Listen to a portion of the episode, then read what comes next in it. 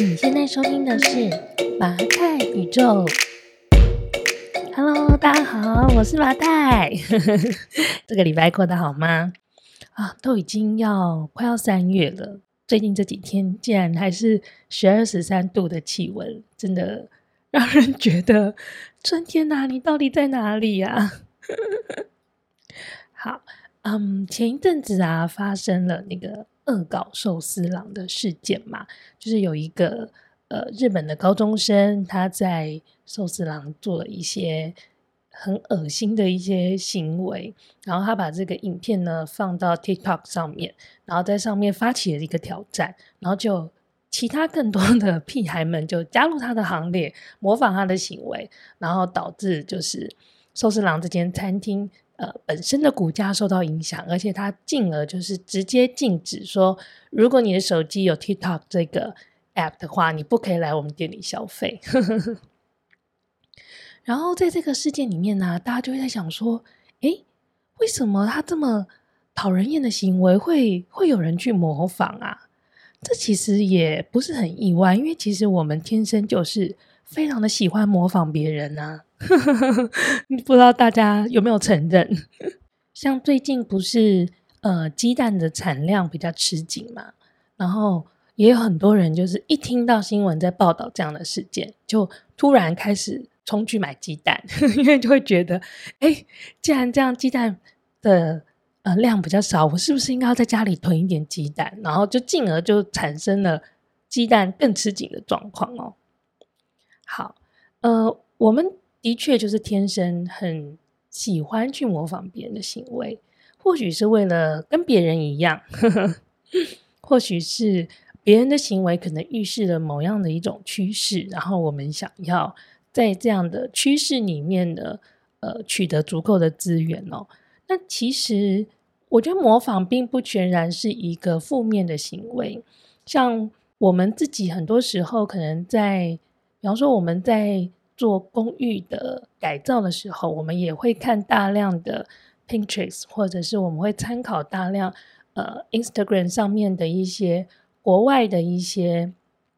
嗯、呃、软装师他们的作品，然后借由就是大量的看到他们的作品，学习他们的作品，然后甚至于其实模仿他们的作品的一些做法，然后来强化自己。在软装设计上面的一些实力，这个其实是蛮正常的。就是我们一生下来，我们在学习的过程里，其实又从模仿开始的。嗯，我们来看小朋友就知道，其实我们小的时候，嗯，我们就超常会重复爸爸妈妈说的话，而小朋友有时候都超前走，就是嗯，可能在小学那个年纪吧，他不是很喜欢，就是你讲什么，他就会一直疯狂的重复。不管你讲什么，他都一直重复。那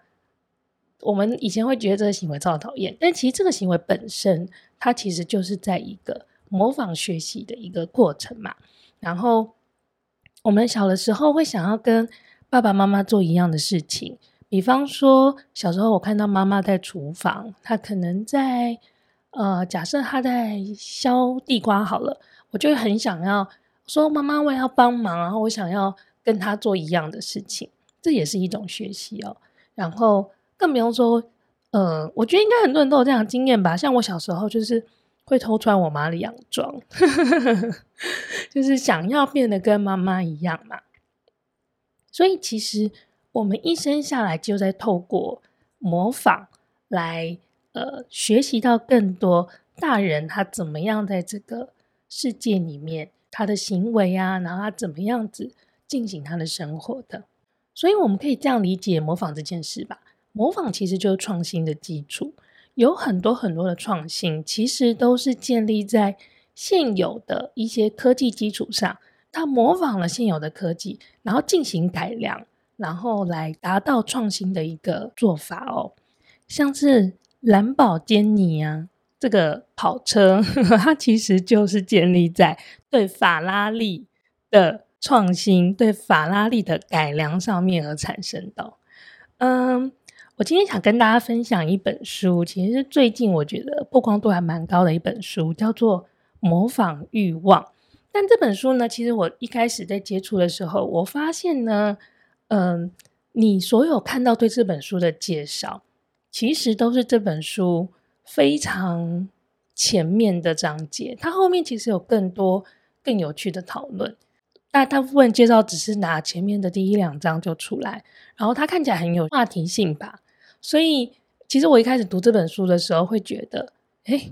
我好像没有必要买，因为，呃，我读外面对这本书的介绍，好像好像就把这本书读完了。然后一开始，其实我读到有点点觉得这本书没什么意思，但我其实是重读了第二遍之后，又开始感受到里面的有趣之处吧。所以我今天想来跟大家分享一下《模仿欲望》这本书。在这本书里面呢，它其实呢就有讲到说，蓝宝坚尼啊，其实他一开始呢，他是一个呃，他本来经营的是那个农用的拖拉机哦。好，那他是在意大利嘛，他就是经营农用拖拉机，他们的所在位置呢，其实就是很多的豪华的跑车的制造中心哦。那法拉利呢，其实也是在那个地带。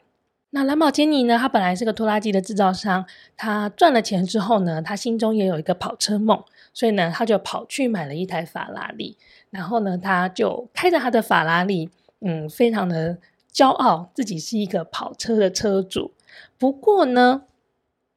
他在开法拉利的时候，他就感觉到，就是他发现这个法拉利的离合器。好像有一点点问题，所以导致呢，这个跑车时常会打滑。那因为他自己本身呢是做拖拉机的嘛，他就把这个他的法拉利跑车打开来，然后他就看到他的离合器，哇，这个好几万块，当时好几万块的这个法拉利跑车，其实用的离合器呢，跟他那个。很一般档次的拖拉机用的离合器竟然是一样的，那就是因为这个离合器本身它的控制力不够，所以才会造成打滑的状况。因此呢，他就决定自己动手呢，把呃他的法拉利跑车里面原来的那个离合器比较次等的离合器，就换成了最高级的离合器。那他直接呢手动升等他自己的法拉利跑车。好，然后就把这个法拉利跑车开出去的时候呢，哇，其他的那个法拉利的呃跑车的车主呢，就看到他之后，就问他说：“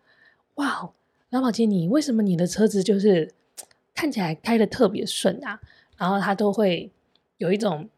就是，哎，这是我的独家的秘方，我不要告诉你是什么。可是他心里其实一直都知道这个问题，所以呢，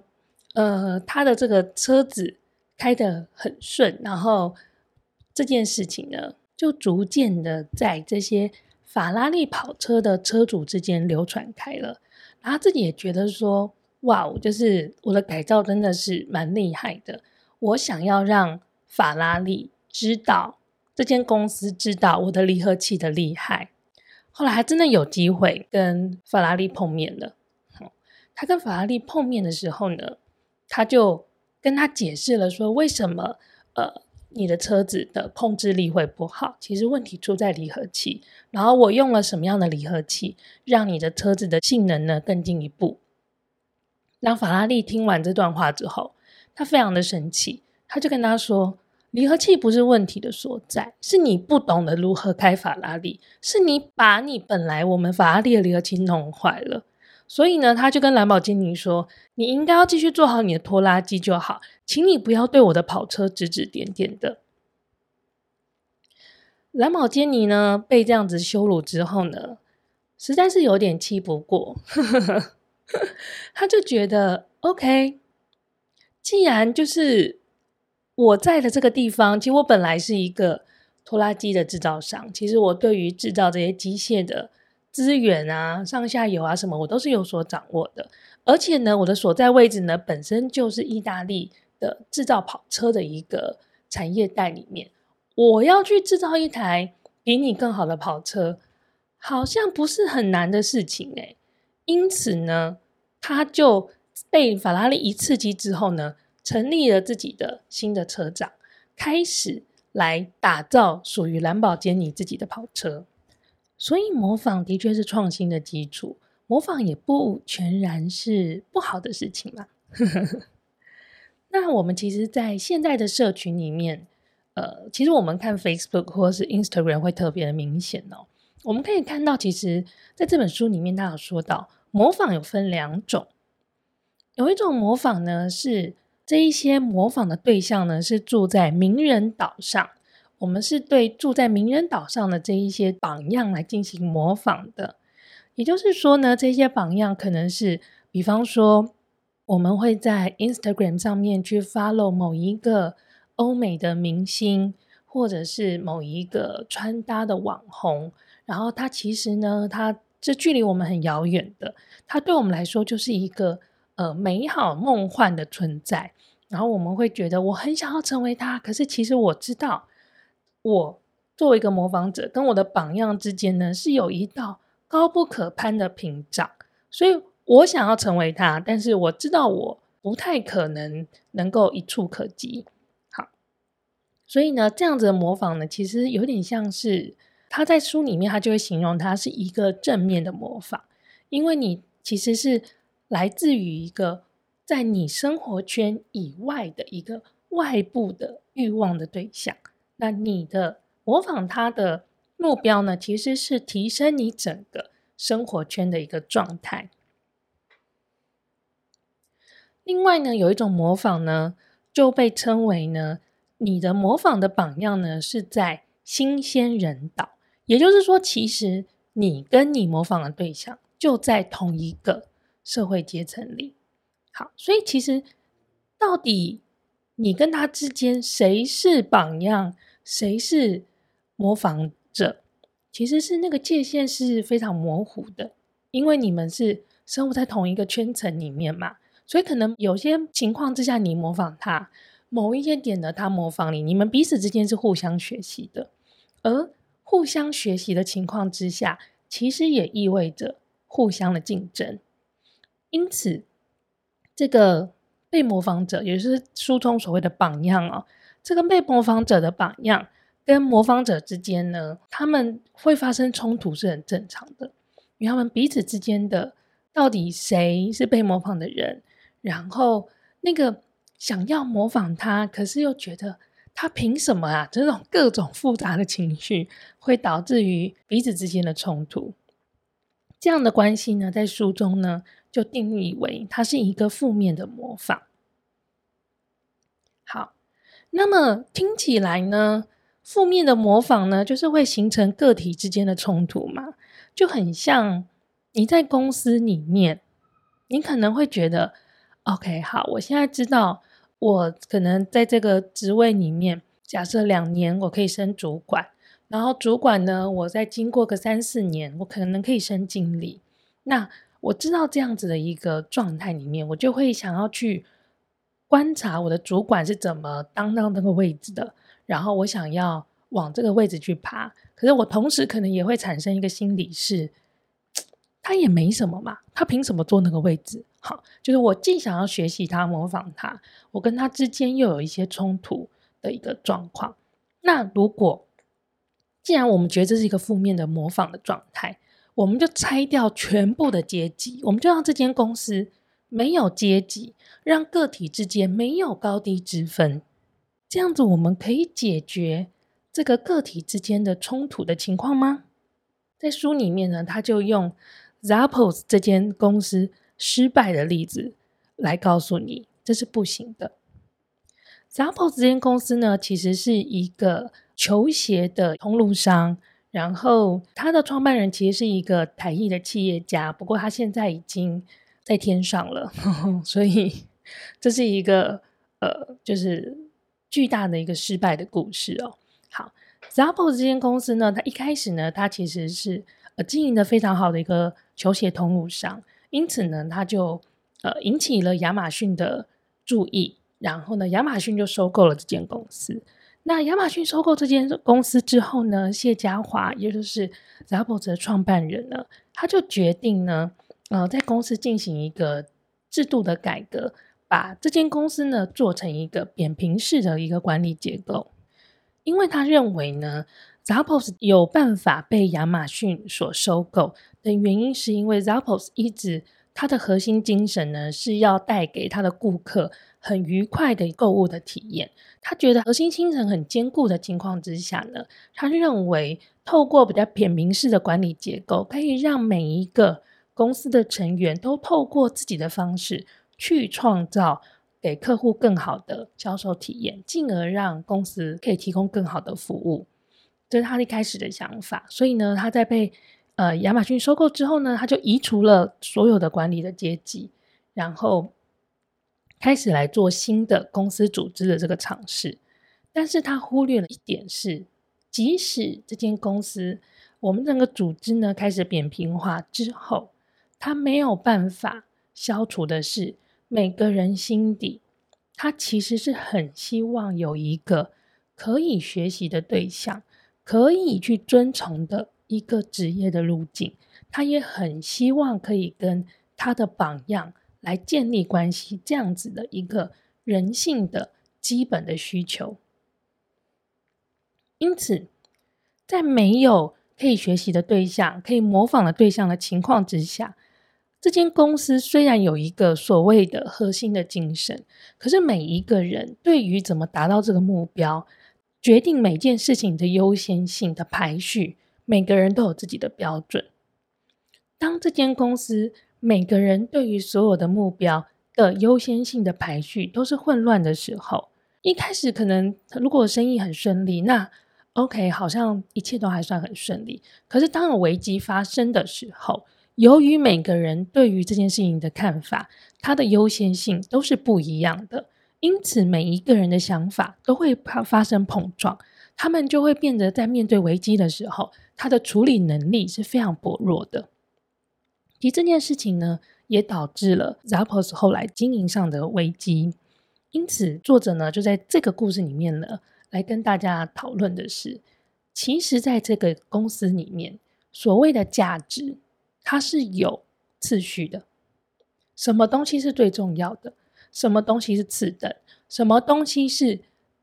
在我们的公司里面是被排在最末位的？这个价值明确的层级，其实对一个组织能够有机稳定的，然后自己能够做决定的一个状态是非常重要的。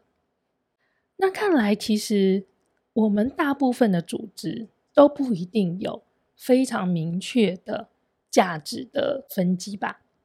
那一般就是我们撇开 Zappos 的这个状况，一般我们的团体里面。怎么样去解决每个人不同的想法的碰撞、欲望的碰撞、价值的碰撞？一般的组织是怎么解决这个问题的呢？一般的群体呀、啊，它会很自然的衍生出一个替罪羊的机制。也就是说，这听起来会有点熟悉的感觉。我们会在一个群体里面，当价值发生碰撞的时候，我们会突然指着一个人说。他他就是问题所在，有问题都是他，都是他造成我们现在的混乱的。当这个人替罪羊出现的时候，其他人就会开始找到了整个混乱的解决方法的情绪的出口。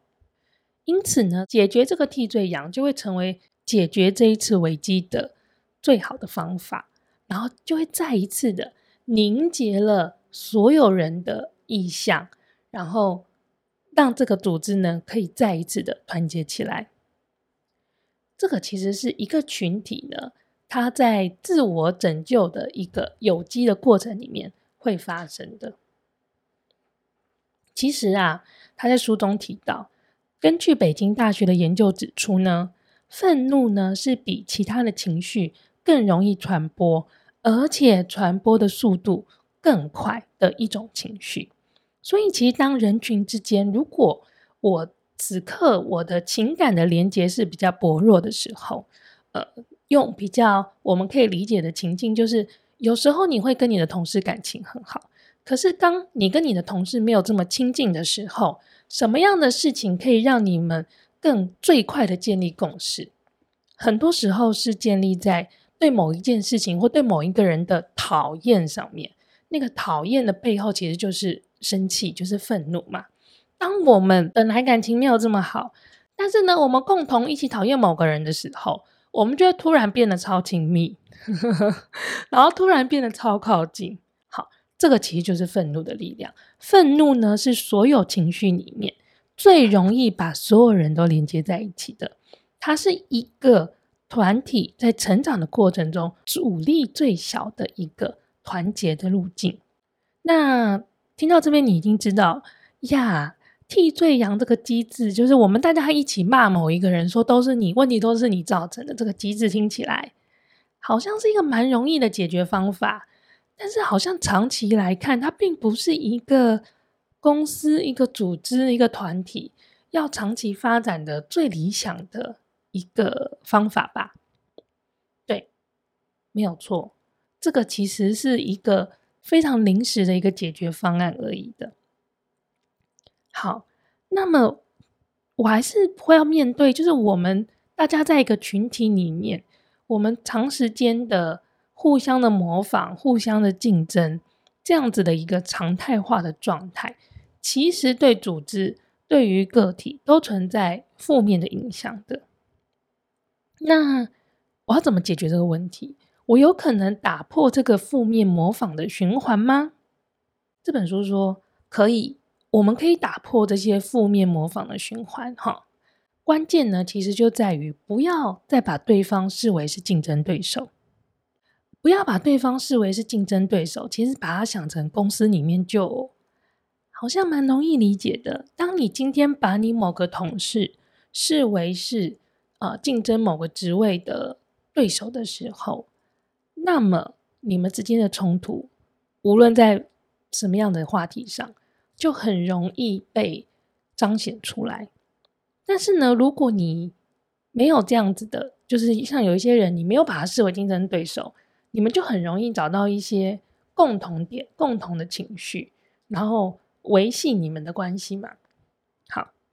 那么如何不要把对方视为竞争对手呢？第一个呢，他提出来的方法呢是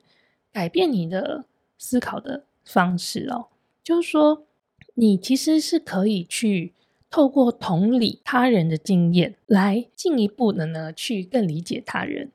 好，那所谓的同理呢，他这边讲的是，你就要进入他的经验跟感受。那当然你可以有自己的情绪，好，你不要把自己的情绪跟他的情绪混合在一起。但是如果你可以同理他所经历过的事情，你就很有机会是。会选择理解他的状态，而不是把他视为一个竞争对立的敌方。第二点呢，他说呢，你要去改变你欲望的课题，因为你跟他之间会，你会把他视为竞争对手。很多时候是此刻的欲望是打败他，达到 你要的这个目标嘛。那如果呢，不要把你的欲望设定在。打败他这件事情上面，你去找到你真的想要的一些目标，真的想要做的事情，而不是你眼前这个你想要打败的对象。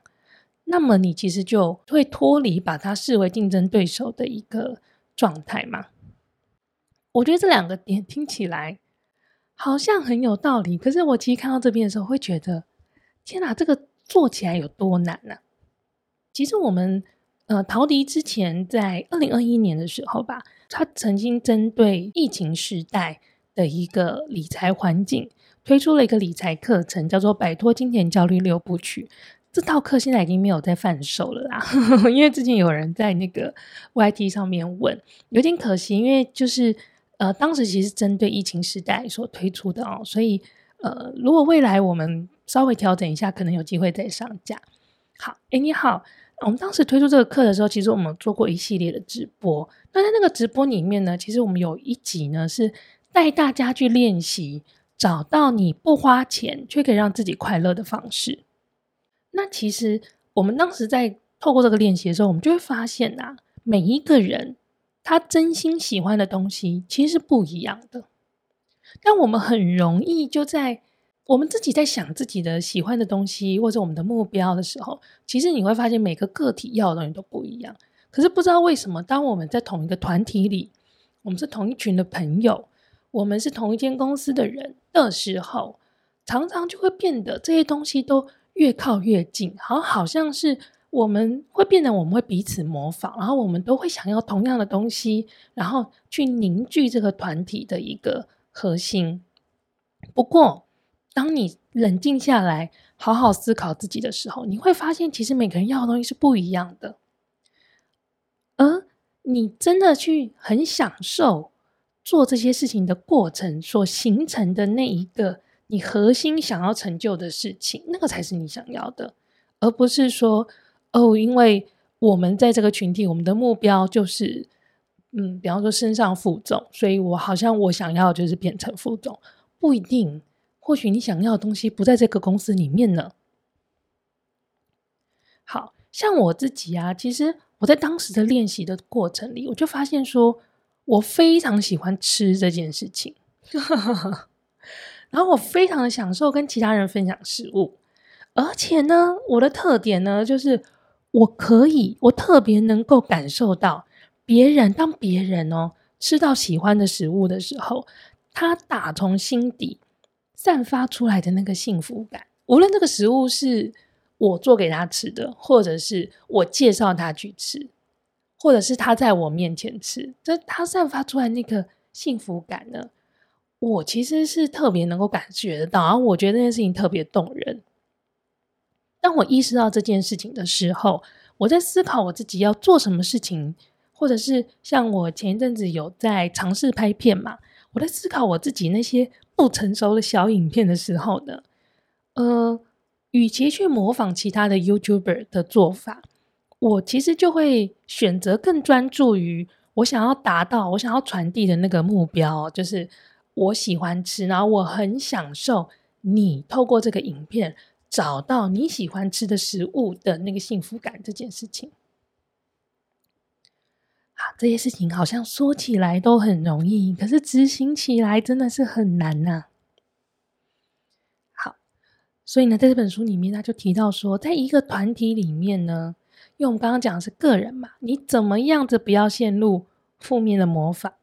就是第一个是同理他人的经验，第二个是改变欲望的个体。那如果在一个团体里面，我想要，我是一个领导者，我在这个团体里，我想要形塑一个不要落入负面模仿的状态，我应该要怎么做呢？那在这本书里面呢，他说到，你应该要在这个团体里面去建立一个外部的欲望，也就是说，你呢要。塑造一个目标，那个目标是外部化的哈。不管呢，它是存在在名人岛的一个榜样，还是一个比较超越现有组织的一个想要的一个状态。好，因为你的这个东西呢，它是外部化的，它你不会让每个人的重点呢就放在说，哦，我现在开始我要我要升上副总，或者是我要变成什么什么谁谁谁，好，就变成。好，让个人的重心从内部的竞争转移成对外部目标的一个追求，所以每个人的欲望的宇宙呢就会开始扩张，然后呢就带动整个团体的成长。好，那具体呢，这个领导人他应该怎么做才可以达到建立外部欲望这件事情呢？第一个啊，他说到，领导人自己呢。本身他就要把欲望的重心从自己转移到一个外部的目标。比方说，有一些人哦，有一些嗯，公司老板，你会听到他说：“我的目标就是我的公司四年后要上市。”假设啊，这样子的一个欲望的重心，其实它是比较内在的，它还是放在自己身上。我这间公司我要上市。那转移到一个外部的目标呢，就是，呃，有点像是你在卖一个故事。呵，我这间公司呢，我就是要打造让人们可以更容易的沟通交流，无国界的交流。假设是这样，这就是一个外部的目标。好，第二点呢是，当你在这个执行这个目标的过程中。你必须向你的组织，好，就是公司里面的人，很诚实的去传递真相。那当挑战出现的时候，你要勇敢的去面对它。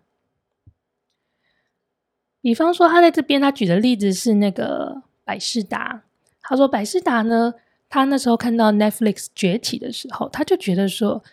所有 Netflix 会做的事情，我们都会做啊，所以 Netflix 对我们来说并不是一个威胁。他认为，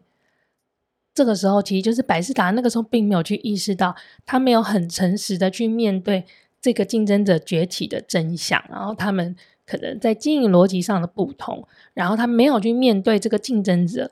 呃，真诚的去面对这个挑战，所以导致百事达后来的破产。第三点呢，他认为领导人呢必须要能够。强化自己对于欲望的辨别能力，就你要时时的去回顾你自己，就是你到底你现在你是否还坚持在你把这个团体带往一个你们共同的远大的目标上面，还是呢？其实你已经为了要追求上市，为了追求营业额，为了追求更好的财务表现，你已经悄悄的改变了你的目标跟你的欲望呢？第四点呢，是他认为你要严格的去筛选这个回馈的机制哦。有些时候，其实你不需要依赖别人的意见，尤其像近几年，其实我们非常的推崇所谓的金石创业。那金石创业的好处呢，是你很快的可以得到市场的回应。可是他认为呢，如果今天你的这个公司你有一个外部的目标的时候，你要去想的是。这个所谓的金石创业的每一次的回馈里面，它是否是去 A 口了，去去对着呃你想要的这个外部的目标前进？如果他给你的这个回馈只是跟营业额有关，跟你的财务目标有关，跟你的一些嗯比较内部的一些经营的数字有关，那么有可能你要做出取舍。如果你现在的目标是完成这个外部的远大的一个规划的一个终点的话，那么你有时候你可能要取舍你眼下的一些利益，然后你要往这个目标去前进。以上这几个就是领导人他给领导人的建议呢，他认为这一些呢都是需要透过大量的独处来达成的，所以他在这个书的最后呢，也非常的推荐大家。要尽可能的为自己保留独处的时间。这边所谓的独处呢，不是你一个人就算喽。所谓的独处呢，是你不但是一个人，而且你可能没有手机、没有电脑、没有这些外部的通讯的讯息进来打断你的思考，你才有可能更好的去想：我今天走在对的道路上吗？好，其实这本书啊，嗯、就像我前面所说的，我第一遍读的时候觉得超不好读的，而且前面它就是一直在建立新的名词，我不知道大家前面听的时候有没有觉得很烦，什么名人岛啊、新鲜人岛，或许是我比较孤陋寡闻哦，因为我在看这本书之前，其实对这些名词很陌生，然后我对于那种一开始就开始堆叠大量名词的书，就会觉得有点不耐烦。然后的确一开始呢，会觉得说，哎，这本书的重点如果只是在讲欲望这件事情，好像他前面两章就讲完啦。然后 就是有一种哈，那我就看那个介绍书的文章就好了，我干嘛买书啊？不过老实说，我读第二遍的时候呢，我就开始找到我自己的生命的经验跟书中的一些想法的一些连结哦。然后我觉得我对他有一种很大的误解，就是前面我一直以为他是要教我们怎么样去停止模仿的欲望，但我其实看到后面之后，我就发现说，他更想要说的是，哦，你就是会一直模仿，那你要做的其实是怎么样去调整你的模仿的欲望，然后让你去，呃，就是你去可以去利用这样子想要模仿的一个自然的人体的一个机制吧。然后去达到你生活里真正的目标，所以整体而言呢，我是觉得这是一个非常有趣的一个阅读的经验哦。但我个人不会特别特别特别推荐这本书，但它是一个蛮有趣的 idea，然后最近也讨论度蛮高的，所以我想说呢，今天来跟大家分享一下《模仿欲望》，汪婷这本书是由天下文化出版的。好。那我们今天的分享就到这边喽，希望你有一个美好的一周，我们下周见，拜拜。